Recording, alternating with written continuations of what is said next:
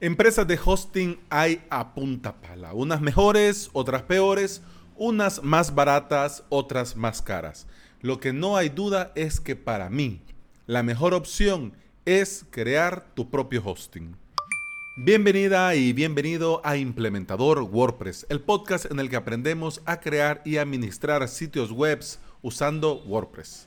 Estás escuchando el episodio número 151 del día miércoles 3 de julio del 2019. En avalos.sv, hoy la tercera clase del curso WordPress para principiantes. En la clase de hoy, en la extensa clase de hoy, que hoy sí me salté la barda, te voy a explicar con lujo de detalles cómo buscar, instalar, personalizar, configurar los temas, los themes, las plantillas dentro de WordPress del repositorio y también te voy a mostrar cómo se instala fácilmente un tema, un theme, una plantilla premium de pago usando Genesis Frameworks y el tema, la plantilla y subiendo el punto zip de la plantilla y te muestro cómo dejarlo como en la demo. Todo eso en la clase de hoy en avalos.sv.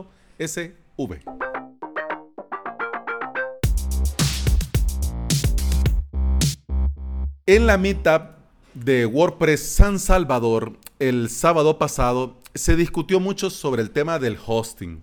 Eh, una de las asistentes eh, sacó el tema de Godaddy y todos comenzamos, no, Godaddy, por Dios bendito, a fin. Pero comenzó a rolar el tema. Muchos eh, recomendaban empresas, compañías de renombre, por ejemplo, SiteGround, de renombre, por ejemplo, Kinsta, eh, Jorge, que es el, líder de la comunidad WordPress aquí en San Salvador, eh, mencionó también un hosting que se llama A2, que yo en honor a la verdad no lo conocía, eh, y le he estado viendo más o menos y pues los precios están bien y por lo que se ve pues, bueno, están, están en la jugada, por así decir. Pero ah, yo a mí me gusta leer esa letrita pequeña y bueno, de momento no tengo necesidad de probarlo, pero bueno, cuando llegue el momento lo voy a probar y al probarlo pues te lo cuento. Pero yo le he estado dando vuelta a esto del hosting porque ahora estoy por iniciar una fase muy interesante que te la voy a comentar al final de este episodio. Pero, pero, antes de entrar en materia, del hosting compartido tenés que huir como si tuviese peste. Ya te lo digo desde un principio por muy económico que sea, no te conviene perder tu tiempo y el poco dinero que te cueste al mes o al año en un hosting malo. Y no penses que va a ir bien tu sitio web con WordPress en un hosting compartido malo y unos plugins de optimización porque ningún plugin de optimización hace milagros.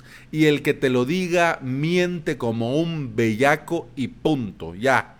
O sea, es bueno que lo sepas. Vamos, y, esa es una de las cosas, te lo digo con total sinceridad, y esa es una de las cosas por las cuales yo en este podcast no quiero aceptar patrocinios, ni en avalos.sv tampoco. Porque cuando ya aceptas patrocinios, para bien o para mal, te ves hasta obligado. Claro, puede ser que el servicio te vaya bien, que la empresa vaya bien, que el servicio vaya bien, pero ya es como que mm, te lo tengo que decir, pues mitad es cierto, pero mitad me pagan por decírtelo. Entonces yo eso, pues no, la verdad no. Y te lo digo porque últimamente también lo estoy viendo eh, en Twitter. Yo de redes sociales es muy poco. Consumir eso de la red social como red social, yo en honor a la verdad, no yo ocupo Twitter como medio de información, como para networking, ¿ya? Eh, sigo a miembros de la comunidad WordPress de España y de toda Latinoamérica, algunas empresas que me interesa seguir la pista. Y ahí estoy en el timeline, el poco tiempo que me queda para verlo, pues ahí estoy viendo. ¿Qué es lo que he visto últimamente? Que ciertos referentes de la comunidad WordPress en español, pues ahí, hablando de X empresa de hosting, hablando de que, oh, lo mejor es esta empresa de hosting. O sea, mm, sí, puede ser que sí. Pero qué raro que todos los días estás poniendo un tweet sobre esa empresa de hosting. Hmm, qué extraño. Pero bueno, en honor a la verdad tampoco es mi problema. Pues tampoco me, le voy a mandar un mensaje directo y le voy a decir, hey, ¿qué onda? ¿Te están patrocinando? ¿Qué? ¿O qué? Pero bueno, igual. Yo lo que hago y he aprendido con las redes sociales es ver lo que me interesa e ignorar lo que no. Así uno puede tener paz mental. Así que en Twitter, en Facebook, en LinkedIn, en cualquier red social, si viene alguien diciéndote que este plugin de optimización es el mejor, que con este plugin vas a encontrar, vas a lograr llegar al 100-100 en GTmetrix y vas a tener la clasificación muy buena o buena en Google Test, Test My Speed, Test Maths. en Google Test My Site. Por Dios bendito el inglés. Es mentira. Mentira. Mentira. Mentira. No es cierto. Porque por muy optimizado que tenga WordPress, si está en un hosting malo, mal. Pero bueno, vos ya sabes que yo soy usuario y evangelizador gratuito de Plesonics. No me pagan, ya te lo digo, no me pagan ni un centavo. Y eso que le dedicaba en, el, en, el, en la temática anterior del podcast el lunes a hablar de ese tema, pero ya no, ya no, ya no. Ya no por, por lo que te voy a comentar en, en un momento, pero, pero bueno. Lo que te quiero comentar es que yo soy fiel usuario de Plexonics, pero recientemente estoy probando Spin Out, Spin Up WP. Y gracias a este servicio, que es un panel de control web, o sea, no es como Plex Onyx que entras a Plex Onyx, sino que es como si fuera un servicio, como digamos, un panel de administración, pero web. Pues Plex también lo es. Pero lo que te quiero decir es que todo está dentro de spinupwp.com. O sea, no tenés que ir a tu propio Plex en tu propio dominio. Permitime un momento, voy a toser. hey Alex, ¿eso lo puedes cortar? Sí, pero por Dios bendito. Bueno, gracias a Spin Up WP me he metido en este mundo de los droplets. O sea, gotitas, droplets de Digital Ocean. Donde podés crear, mira, mira lo que me viene a enterar y no te digo yo que es primera de podcasting que no pongo silencio al celular podés crear, ojo, mira lo que me enteré. Dentro de Digital Ocean podés crear un droplet, que es como si fuese un VPS, un servidor virtual privado. Es decir, tu propio servidor VPS. Así es, e igualito el que le instalas Ples, igual. Pero podés crearlo solamente con WordPress. Y que no adivinas cuánto costaría al mes eso. Chachan, 5 dólares al mes. Significa que por 5 dólares al mes tendrías, ya te digo, porque lo tengo aquí a la mano. Ya, ya, ya, ahí está. Tendrías eh, un giga de RAM, eh, un CPU, el VPS con un CPU, eh, es decir, un core, pues, 25 gigas SSD de disco y mil gigas, es decir, un tera de transferencia. O sea, vas comenzando, vas comenzando.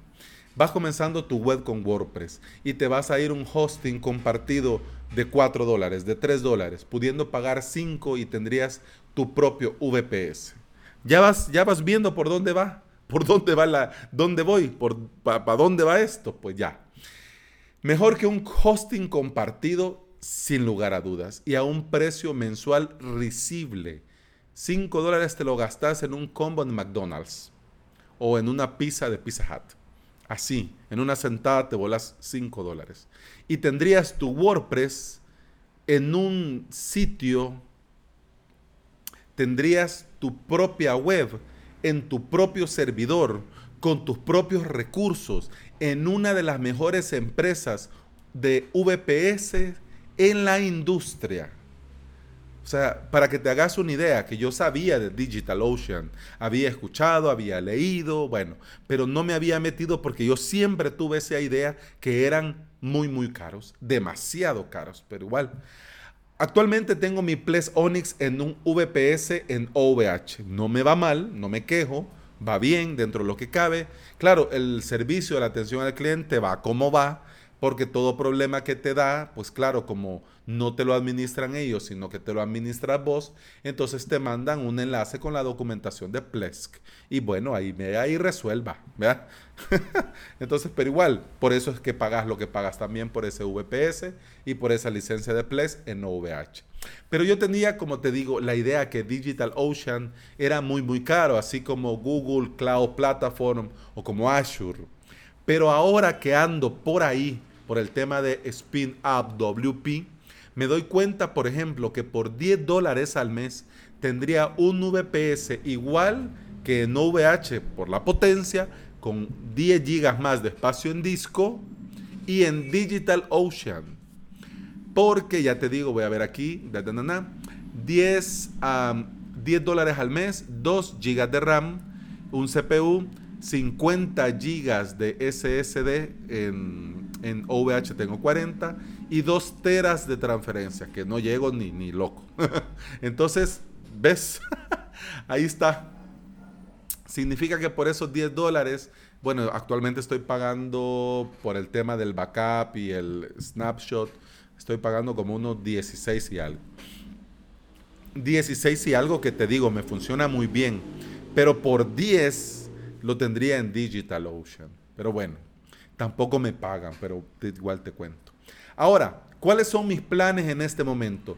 ¿Y por qué te estoy comentando esto? Primero quiero crear un drop list en DigitalOcean con Plesk y clonar todas mis webs que tengo en OVH, clonarlas allí, hacer pruebas de velocidad y rendimiento y comparar cómo va la web en DigitalOcean y cómo va la web en OVH y comparar. También quiero crear un drop list con Spin WP y hacer la misma prueba pero con avalos.sv. O sea, comparar directamente de ah, Spin WP contra Ples Onyx y ver cómo van. Y luego de hacer toda esta evaluación, mudarme, mudarme a la mejor opción o quedarme si esta es la mejor opción del VPS dentro de OVH Complex Onyx. Pero lo mejor de todo esto, y por eso te lo cuento en este día, que todo, todo, todo lo que voy a hacer en estos planes, te lo voy a contar aquí en el podcast. Y te lo voy a contar hoy miércoles, todos los miércoles.